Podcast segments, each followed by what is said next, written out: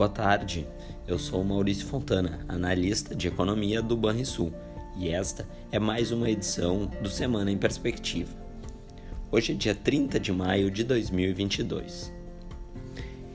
Em âmbito político, os investidores estarão atentos à tramitação do PLP 18 no Senado, após receber mais de 400 votos favoráveis na Câmara Federal, e que propõe a classificação de energia elétrica, combustíveis, comunicações e transportes públicos como serviços e bens essenciais.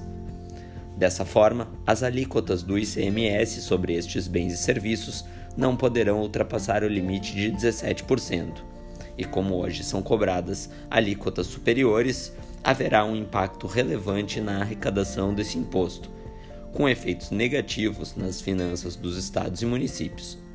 Alguns analistas estimam algo entre 60 e 70 bilhões de reais. O impacto na inflação também não é desprezível, algo entre 1,20 e 1,50 ponto percentual. Dado o forte apelo popular da medida, principalmente em ano eleitoral, o projeto de lei complementar também poderá ser aprovado no Senado, apesar da pressão dos governadores. Sobre a atividade econômica, a divulgação da variação do PIB no primeiro trimestre será o principal evento da semana no Brasil. Estimamos altas de 1,6% em relação ao trimestre anterior e de 2,5% na comparação interanual.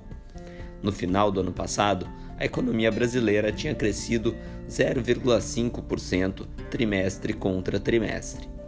Essa aceleração deverá ter ocorrido em função do crescimento mais forte do setor de serviços e da indústria. O consumo e os investimentos devem ter continuado a crescer de forma robusta. A divulgação deverá ser no dia 2 de junho. No dia seguinte, conheceremos dados de produção industrial de abril, que deve ter ficado próximo à estabilidade, após a alta de 0,3% em abril. Quanto ao mercado de trabalho, no dia 30 de maio teremos os dados do mercado formal de trabalho referentes ao mês de abril. Projeta-se a abertura de 202 mil vagas, contra 242 mil vagas em março, por conta da expectativa de continuidade do avanço gradual do emprego. No dia 31 de maio será conhecida a taxa de desemprego de abril, que deve ter ficado em 10,7% um pouco abaixo da taxa de 10,9% de março. Do lado da inflação, o destaque será o IGPM de maio, divulgado hoje, e que marcou alta de 0,52% no mês, contra 1,41% em abril, em linha com o que era esperado pelo mercado. O IPA agropecuário passou de menos 1,36% no mês passado para alta de 0,16% em maio, enquanto o IPA industrial desacelerou de alta de 2,62% em abril para um incremento de 0,57% em maio.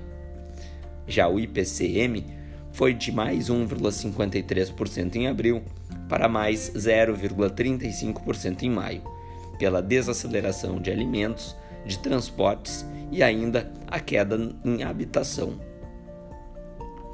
No exterior, nos Estados Unidos, os dados de atividade econômica de maio serão o destaque da agenda.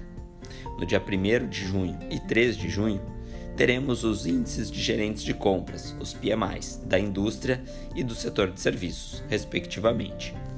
A expectativa é de continuidade do crescimento robusto na margem, com o PMI da indústria alcançando 55 pontos e o PMI do setor de serviços 57 pontos.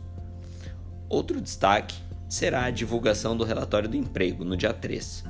Os analistas esperam a continuidade do quadro de um mercado apertado, com uma baixa taxa de desemprego, de 3,5%, e um crescimento elevado dos salários. O único dado que deve ter apresentado desempenho mais fraco foi o referente à criação líquida de vagas, cuja expectativa é de 332 mil vagas em maio, contra 428 mil vagas em abril. Na zona do euro, haverá divulgações de dados relevantes sobre a conjuntura econômica. No dia 31, é vez da prévia da inflação de maio, que deve ter registrado alta de 7,7% em relação ao mesmo mês do ano anterior, enquanto o núcleo do índice deve ter avançado novamente 3,5%, também em comparação interanual. No dia 1 de junho, será divulgada a taxa de desemprego de abril, que deve ter ficado em 6,7%. Finalmente, no dia 3, será a vez dos dados de vendas no varejo referentes a abril, cujo consenso indica uma alta de 0,4%, após uma queda de 0,4% em março. Na China, o destaque da agenda econômica serão os PMIs da indústria e do setor de serviços, referentes ao mês de maio. A expectativa é de continuidade da contração da atividade nestes setores, mas num ritmo menos intenso. É isso, pessoal. Tenham uma ótima semana e bons investimentos a todos.